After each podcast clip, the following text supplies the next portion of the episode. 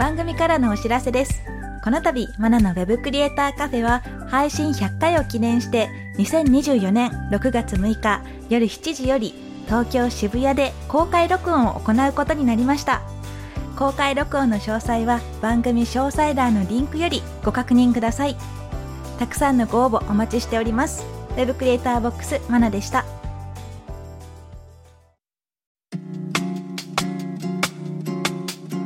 マナのウェブクリエイターカフェ。ウェブデザイナーでウェブクリエイターボックスを運営しているマナです。ウェブ制作を勉強中の駆け出しちゃんです。この番組では Web コンテンツ制作で役立つ知識やノウハウキャリアのお話をしていきます。前回と今回は3月1日に私の執筆した書籍1冊で全て身につく JavaScript 入門講座が発売になったということで特別会です今回のテーマは Web デザイナーの JavaScript との付き合い方です。ゲストには前回に引き続き SB クリエイティブ企画編集の鈴木裕太さんにお越しいただきます。駆け出しちゃんはどんなことを話したいですか？はい。編集者さんが来られているということでもうこれは駆け出しちゃんの知らない世界と思うのでこの辺りをもっと聞いてみたいんですけれども今回は Web デザイナーの JavaScript との付き合い方ということでマナさんが執筆された。一冊で全て身につく JavaScript 入門講座に触れつついろいろとそのあたりについても聞けたらなと思ってます。そうですね。JavaScript についても一生懸命お話ししていきましょう。それではゲストをご紹介します。鈴木さん簡単に自己紹介をお願いします。こんにちは SB クリエイティブという出版社で編集をしております。鈴木と申します。どうぞよろしくお願いいたします。はい今回もよろしくお願いします。お願いします。お願いします。まずそもそもですねこの本を書こうとした経緯についてですね、えー、鈴木さんこれななんでこうなったんでしたっけ？まあなんか一冊目の一冊で全て身につく HTML&CSS と Web デザイン入門講座の刊行をした後くらいからもうすぐに次どうするということは話としてあったと思うんですけども、えー、まあ読者の学習難易度のことも考えて JavaScript と WordPress があったんですけど先に WordPress を出して、じゃあその次は JavaScript みたいなことを考えたと思います。なので JavaScript の本はついに出せたなという。そうですね。もう結構早い段階もう3年ぐらい前からですっけ。はい、はい、次どうする次どうするみたいな。あれ？私は終わらないんだなってちょっと思いながら私はずっと書くんだなってちょっと心の中で思いながら。はい、はい、次はじゃあワードプレス。でワードプレス終わってあじゃあ JavaScript っていう感じでしたね。はい、あの他の読者の方からも JavaScript 出ないんですか？みたいなお問い合わせもいただいてたので、まあ、ついにっていう感じですね。はい、はい、じゃあこの本どんな方におすすめっていうのありますか？HTML と CSS 学んだ方っていうのはあるかと思います、うんうんはい、そうですね。これまでの流れで書籍の執筆っていう形になったので、基本的な HTML とか CSS が理解している方、でその上で次の目標として JavaScript に挑戦したいとかあと一回やってみたけど挫折しちゃったっていう方に向けて書いてみました。ウェブサイトに主に動きをつけたいとかそういったウェブデザイナー目線で書いておりますのでそういった方におすすめです。はいはい、で特に力を入れたポイントっていうとやっぱり今言ったみたいに HTMLCSS がベースになっているんですがちょっと HTMLCSS に比べて難易度が上がってくるかなと思いますので、まあ、なるべく優しく読めるようにっていう形で書いていきました。であとはサンプルのダウンロードの手間だと考える方もいらっしゃるので QR コードでデモをすぐ見れるようにしたっていうのもポイントですかね。素晴らしいですね。はい じゃあ駆け出しちゃんにもちょっとお話を聞いてみたいと思いまして、はい、先ほどその本をお見せしたんですが、うん、ちょっとパーッと見た感じどんなイメージでした？はい、まだ何もわからないです。ですよね、ですよね。はい、まあ、パーって見ただけですもんね。はい、というのを、まあ、実際に手を動かしながらやっていきましょうっていう流れの本になってるので、まあ、最初の方は解説がちょっとあって、で、その2章、3章ぐらいからは実際にこうコードを書きながらやっていきましょうっていう形になるので、まあ、最初の方はバーッと読んでもらってっていう感じですね。パーッと見てちょっと難しそうな感じでしたかね。そうですね。そもそもあの jQuery もうん HTML、CSS とは考え方が違うプログラミングですよね。jQuery も。そうですね。jQuery あの JavaScript のライブラリになるので、はい。はい。その jQuery でわーってなってる今この JavaScript にどう向かい合っていったらいいのかもわからないまだ苦手意識はあるんですけれども、テックアカデミーで jQuery を学んでマナさんの本で JavaScript も学んでうん和解できたらなと思っております。争ってたんですか？あ争ってないです。一方的に怯えているだけです。だけ。そう、JavaScript 側は別に攻撃しようとはしてないんで大丈夫ですよ。そうですね。はい、そうですね。まあ私も最初の段階から JavaScript の勉強はしていたので、苦手意識っていうよりは、なんでこう CSS でもアニメーションできるのに、わざわざ JavaScript を使わなくてよくないみたいなところはあったんですが、まあ、やっぱりこうクリックしたらどうなるとか、読み込んだらこうなるみたいなイベントって呼ばれる動作のきっかけになるものとかは JavaScript が必須になりますので実現したいことを明確にしてから学び始めていくといいかなと思いますね。はい。で鈴木さんも JavaScript 勉強したことがあるんですよね。はい、うん僕も昔 JavaScript の学習をしてたことあるんですけど、うんうんやっぱりプログラミングのところが難しくて挫折したってところはあると思いますね。どういうところで挫折したかって覚えてます？いや文法を覚えてうん使うどう使うんだってところちょっと分かんなくて、うんうんうんうんあの動いた瞬間はやっぱ感動があるんですよね。うんうんうんうんだけどそれを実際実装しようとすると、イメージがつかなくて挫折してしまいました、ね。ですよねですよねで特に最初の方で勉強するこう1たす2は3みたいな、これどこで使うんやってなりますよね。はいうんまあ、そういうのをなくそうと思ってこの本ではあのなるべく利用するイメージが湧きやすいアニメーションだったりとか、うんバリデーションとかいうところをメインで勉強していく形にはしています。今回の本で鈴木さんちょっと試してみたりしました？サンプル。あ全部やあ全部やったんですね。はいあどうでした？いや分かりやすいなと思いま す。あと面白いなと思いましあた。本当ですか？苦手意識なくなりました？いやまあまあそうですね。まあなくなるそうですはいそうなんですよね、まあ、ただこの JavaScript の人気が高まってるっていうのもあると思うんですが書籍のこう動向とか見てやっぱ人気が高まってるのはあるんですかね？はい高まってきてると思っております。やっぱりあの昔は JavaScript っていうとウェブのところを動かすっていうイメージが強かったんですけど今はあのゲームとかアプリとかうん。幅広く使われてきてる人がいるんで、まあ、需要が広くなってるというのがありますね。そうですねはいうんうんあとはまあブラウザーでこう確認できるっていうのもやっぱりお手軽感があってプログラミングを最初に学ぶとか思う人にはちょうどいい言語なんじゃないかなと思っております。そうですね。そこが本当にポイントだなと思っていて駆け出しちゃんもね環境設定っていう単語がすごく苦手だと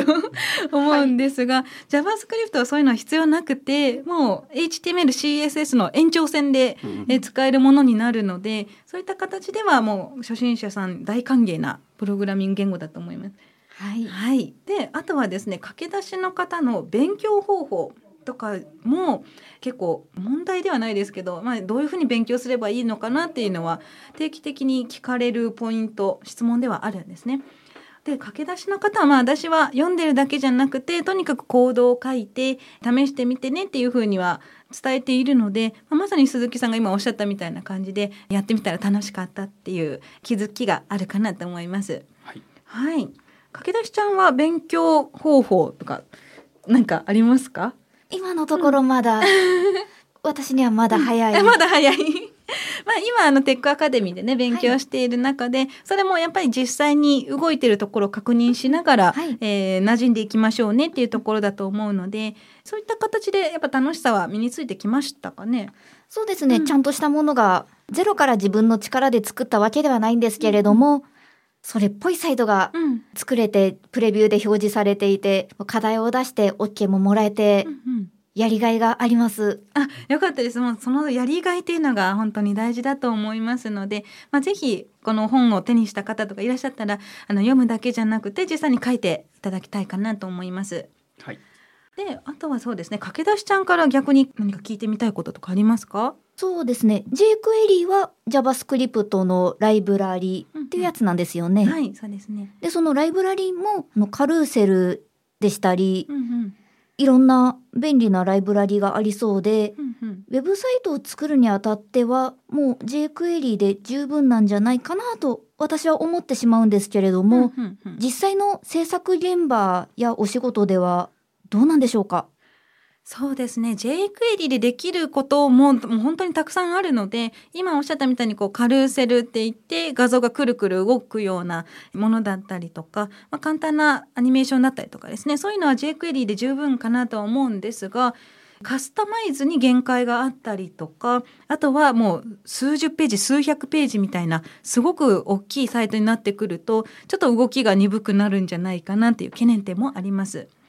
でそれで jQuery で一から書いていくっていうよりは JavaScript でも自分で最初から書いていった方がよりこう自分の作りたいものに近いものがこう実装しやすいのかなっていうのがあるので、まあ、JavaScript が一からできた方がいいんじゃないのっていう形にはなっていますね。わかりました。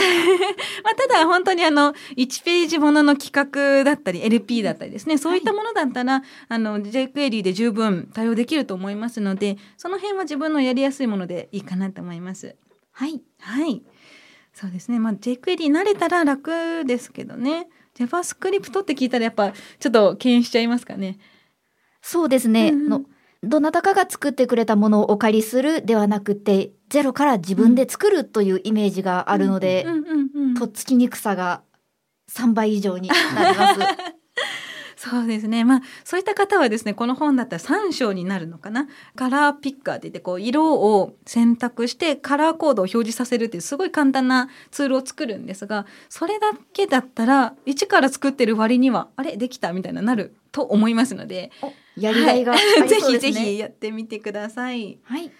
であとはそうですね、まあ、ウェブデザイナーに向けたもので言うとアニメーションが本当に分かりやすいかなと思います。まあ、あの CSS でもアニメーションってできるんですがやっぱりこうクリックしたらこう動くとかスクロールに合わせて動くとかそういうのはすごく分かりやすいと思うので見た目で分かりやすいものから入ってもらうといいかなと思います。あとはウェブサイトを作る上でどういうふうに役に立つのっていうのも聞かれることがあるんですが、まあ、最近だったら React とか Vue っていうものを使って JavaScript ベースでウェブサイトを作ることが多くなってます。で、えーウェブデザイナーにそこまでこう React 1から作ろうとかそういうのは考えなくてもいいかなと思うんですが、まあ、JavaScript ベースで作られたウェブサイトにも対応できるように基本的な知識があった方が仕事が進めやすいかなと思います。鈴木さんどうですかね？あのウェブサイトを作る上でこういうふうに役立つよっていうのありますか？はい、あの今回の本に書いてあるように役立つのは間違いないと思います。し、あとはやっぱあの最近のその売上動向とか見てると、アマゾンのこの商品を買った人は、えーこちらの商品買われてます。まあレコメンド機能とかで HTML の本を買った人が JavaScript の本を買われる方が多いので、はいはいやはりそういったその連携というか、うん需要の流れがあるんじゃないかなというのはなるほどな確かに見たことありますね。うんうん。HTML とかあと初心者向けのものウェブサイト制作のものを見た後に、はい確かに出てきますね。で JavaScript 見た後に React が出てきたりとか、ね やっぱ一連の流れになってますね。はい。